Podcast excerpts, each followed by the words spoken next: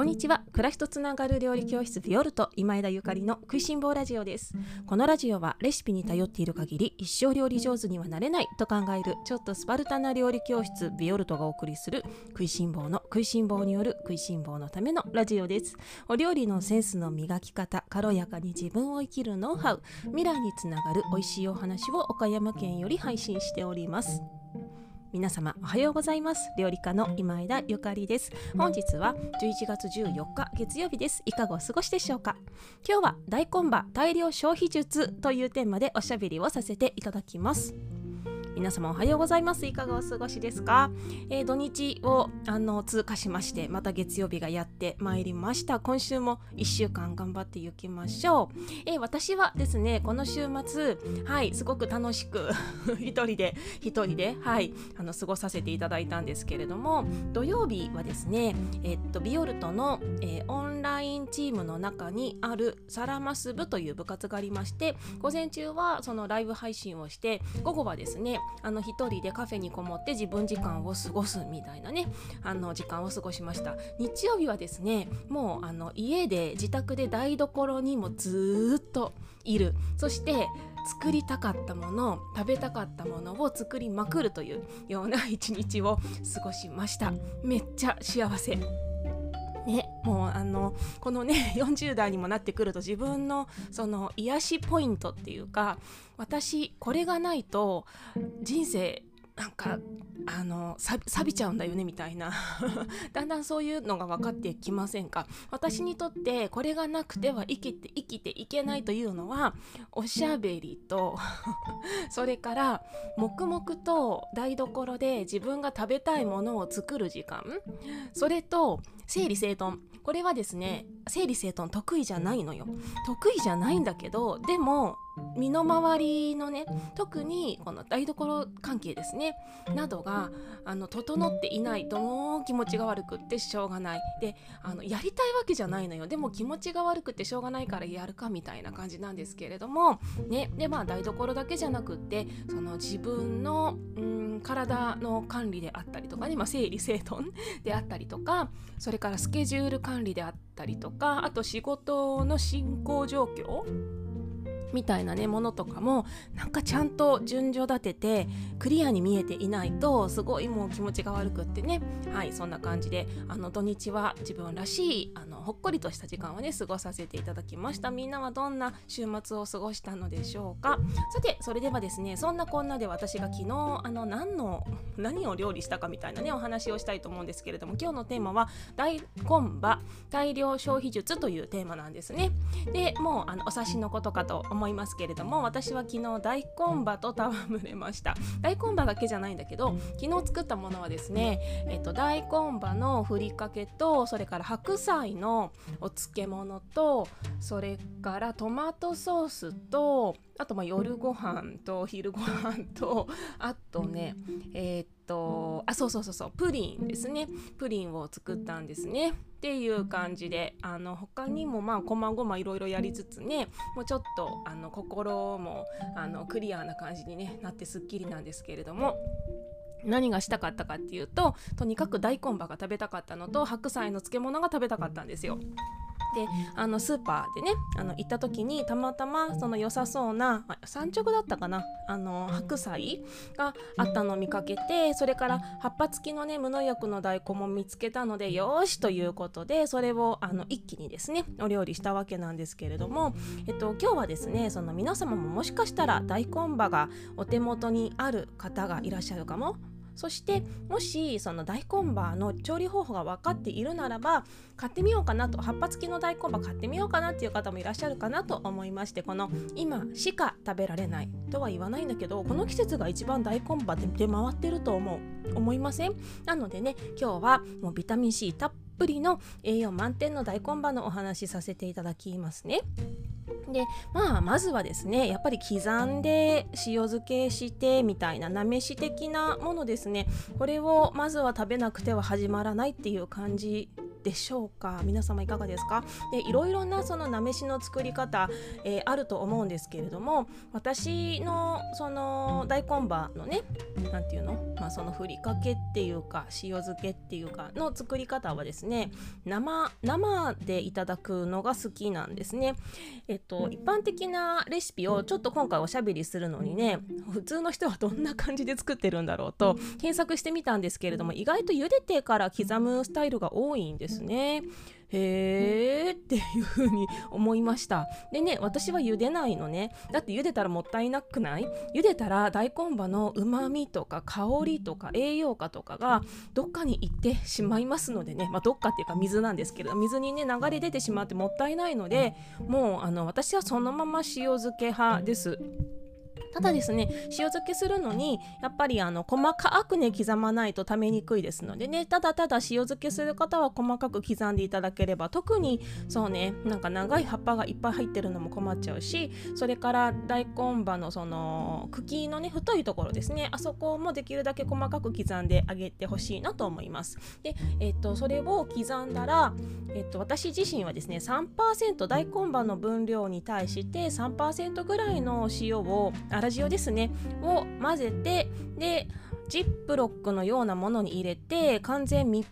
うんとね空気を抜いて真空状態にして、えー、置いておくかもしくはですねその重しなんかをね乗せて水分出すみたいな方法で、えー、しています。でこれをしておくとねかなり日持ちするんですよ。そしてうんそのなめしにしたところでさそんなにいっぱいなめしばっかり食べられないじゃないですか。なんだけれどもこの塩漬け、まあ、そもそももうお漬物ですね。大根葉のお漬物を作っておくことでパスタだったりとか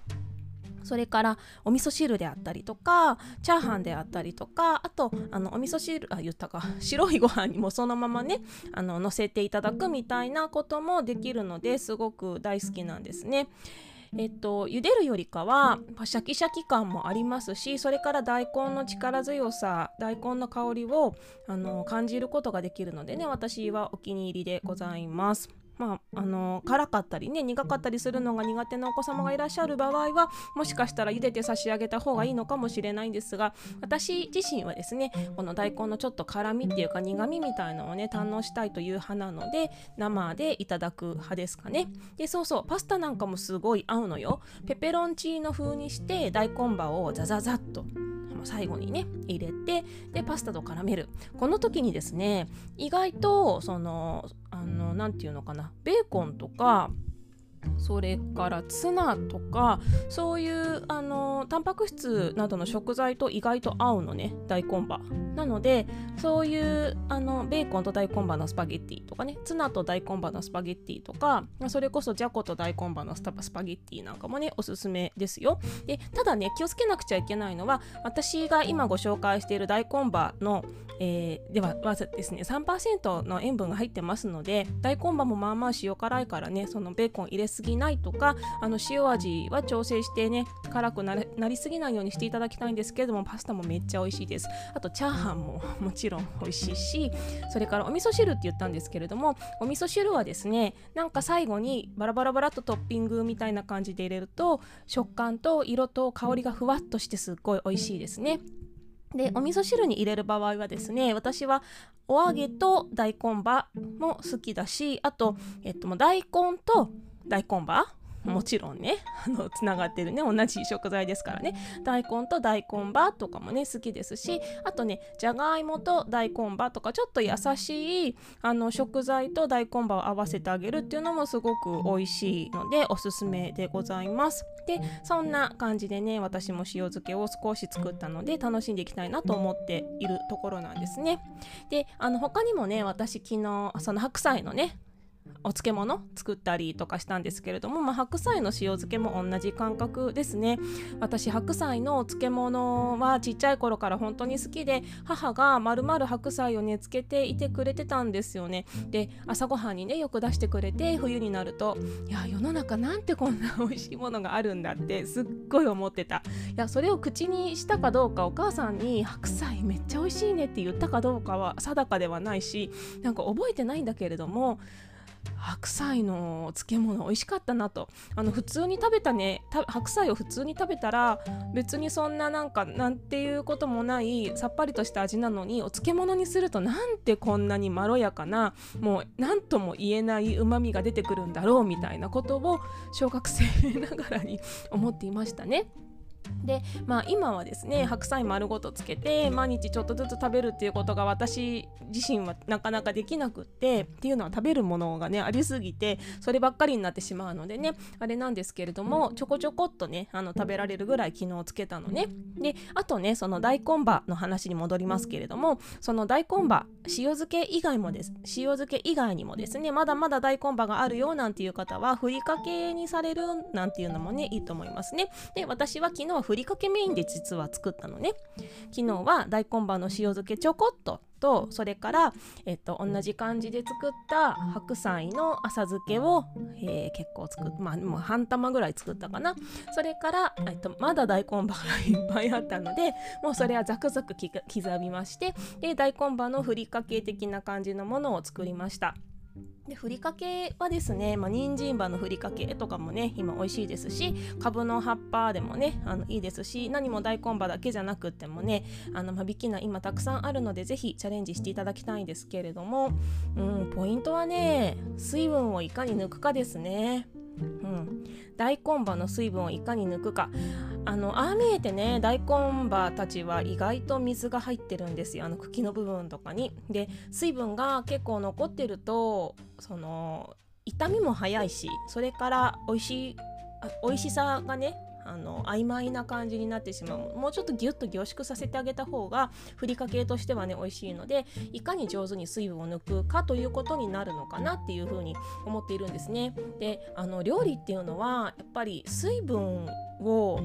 うん水分コントロールすごい大事なの。えっと、他にも私昨日トマトソース作ったんだけどトマトソースなんかもねもうほぼ水分コントロールなんですよね。トマトの水分をいかに上手に抜いてあげるかイコールトマトのうまみをギュッと凝縮させてあげるかなんですね。だからそう昨日もトマトソース作りながらねトマトの水分があのゆっくりゆっくりじっくりじっくり抜けていく様をねあの固めで見ながらねあいい香りと思いながらできたっていう感じになったんだけれどもそうその料理っていうのはもう本当に水分食材にある水分をとどう向き合うかっていうことはすごく大きいと思う。特にうまみを引き出すという観点においてはですね。でそんなね大根葉のふりかけ だけでこんなになんか熱く語るのもあれですけれどもそのトマトもそうだしね。あと先日ビオルトのオンラインサロンの中のサラマス部という私が愛用しているステンレスタジウソ鍋サラダマスターの使い方講習会の中でチャーハンの作り方をご紹介したんですよね。でチャーハンもさ本当にあの水分コントロールなわけなんですよみんなお店のようにねパラパラのチャーハンができないってすっごいすっごいあのみんな悩んでるかどうかわからないけれどもなんでできないんだろうって思ってる方すごく多いのね。でお店に行くお店に行くとパラパラのチャーハンなのになんで家だとこんなベトベトになるんだろうって。でもねそれは水分コントロールなんですよ。でなぜお家のチャーハンが、えー、ベトベトになってしまうのかパラパラにならないのかっていうのはもう本当に単純なあのシンプルに考えれば当たり前だよねっていうような理由があってでそれをねあのサラマス部の中で私ごあのお話しさせていただいたんですけれどもそしたらみんなねなるほどねと。だから今までベトベトになってたんだねってもうみんながみんなねなんだみたいなね感じになっていてでしょっていう風にねまああの一見落着したわけなんですけれどももうチャーハンもやっぱり水分コントロールですね。いかに水分を抜いてあげるかでその大根バーのふりかけであってもいかに水分を抜いてあげるかということが私は美味しく作る秘訣なのかなって思ってるんですね。でですねあの昨日私が作った白菜の浅漬けとそれから大根葉今お話ししてるね大根葉の、えーと、ふりかけの作り方ですね。こちらは近日中にビオルトのオンラインサロンの中にねあのせっかくですからレシピを投稿しようかなと思っているんですけれどもあのそのふりかけを作ってごま油で味付けをしたあのごま油と材料だけね食いしん坊ラジオって言っておきますね。大根葉の私ゆかり流のビオルト流のふりかけは材料は大根葉とごま油と白ごまと、えっと、唐辛子乾燥のね唐辛子とそれから塩ですね。はい、もうめちゃめちゃシンプルなあの材料で作るんですけれどもやっぱりでもシンプルだからこそコツがいるんですよ。であのせっかくだからねもうこの大根葉の季節なかなか1年に1回ぐらいしかやってきませんのでビオルトのねサロンの中でレシピというか作り方ご紹介したいと思っているんですけれどもこのねふりかけを作っておくとねもちろんご飯美味しいもう白いご飯がおかわりいいってねなりますね。それから卵焼きとかにねあの入れてね巻いてあげてもも美味しいですよね。なんかもう想像するだけで私さっきご飯食べたばっかりなのになんかもう食べたくなってきちゃった。あとはもう一回チャーハンに入れてもいいですしね。あとね意外とそのひじきのあの煮物じゃなくてひじきと一緒に大根葉炒めてで大根葉とひじきのふりかけみたいにしてもすごく美味しいと思うよ。あの大根葉とひじきとその白ごまとかが一緒になってでもうそれが冷蔵庫にね常備されていたらなんか栄養価的にもやばくないですか？なんか最強だよねこの季節ね。ちょっとお弁当なんかにねあのパラパラっとかけてあげるのもいいですしね。でもちろん朝ごはんにちょっとかけてもいいし、まあ、そういうのがあると本当にあご飯もう一杯食べようかなとかなったりするんですけれども、まあ、新米のね美味しい季節それもいいのかななんていうふうに思っております。というわけで美容ルトの、えー、オンラインサロンチームメンバーの皆様近日中に私のおすすめする大根葉のふりかけの作り方ご紹介しますので楽しみに待っていてくださいね。でですね、えっと、今日はこんな感じで大根葉のお話を終わりにしようかなと思うんですけれども、ね、きっと皆様の周りでも大根葉、株の葉っぱ、人参葉、たくさん、たくさん出回っていると思いますので、是非ね、あの堪能していただけたらなと思います。昨日お話ししました、えー、第693回。ダイエットが続かない人におすすめしたいことというお話をしましたけれどもあのたくさんの方からメッセージコメントいただきましてありがとうございます。えっと一件レター読ませていただきますね。こんにちは。私はもともと食べ物には気をつけたいと思う方でしたがゆかりさんのラジオを聞くようになってより意識的になり実践するようになりました。油大事ですね。高くってもまっとうな製法のものに変えるようになり気がついたら胃腸のトラブルが減りました。ドレッシングも自然と買わなくなりました。良い油で自分でささっと作った方が断然美味しいのでお醤油やみりんも極上のものを試しに使ってみたらその美味しさと美味しさと優しい味わいに感動。確かに高いからより大事に無駄なく使いますよね。私も自然に体重2キロほど落ちました。もう何をしても痩せない年頃だったにもかかわらずゆかりさんありがとう。体の声を聞くことはつい体調の悪い時だけになってしまいましまいますが私も常に意識できるようになりたいです。という、えー、メッセージいただきました。嬉しい。こちらにも自然に知らないうちに2キロ落ちたという方がいらっしゃってすごいね食いしん坊ラジオ。私自分の体重めったに測らないんですけれども、うん、でも確かに私自身も岡山に引っ越してきてからめちゃめちゃ痩せましたね。多分。多分痩せたと思う高校生の時は50うん。まあまあねみんな身長と体重によってねあれなのであれですけれども高校生の時とかとね比べたら5キロぐらい違うのかなってねいうふうに思っているんですけれどもまあ、高校生と比べてもねしょうがないですけれどもでもその20代の頃にね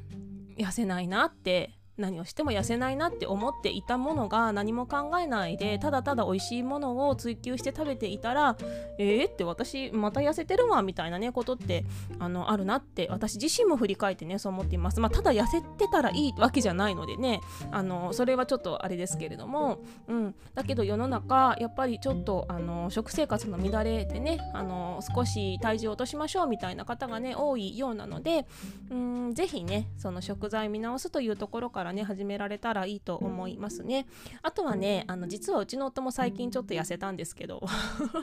っていうかうちの夫はですねいつも私と一緒にいるのにねなぜ太るのかっていうところもありますけれどもまあこれはあの個人のねあの思考がいろいろ違いますのでね好きなものを食べてお互い夫婦だけれどもあの好きなものを食べるみたいなねあの部分もありますから、まあ、完全にあのお任せしているんですけれどもでもね最近なんかすごい痩せたんですよ。でも特に何もしてなくってなんでだろうねって言ってたら多分ね夜のお菓子をやめた